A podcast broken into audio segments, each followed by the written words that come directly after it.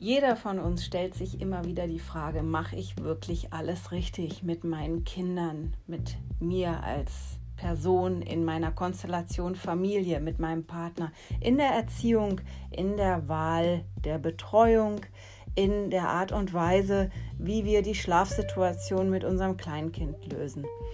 Jeder von uns stellt sich diese Frage. Jeder von uns ist im Zweifel. Jeder von uns möchte eigentlich nur das Beste für sein Kind, für sich und wünscht sich einfach nur glücklich zu sein. Und dennoch bist du auch hier gelandet und hörst rein.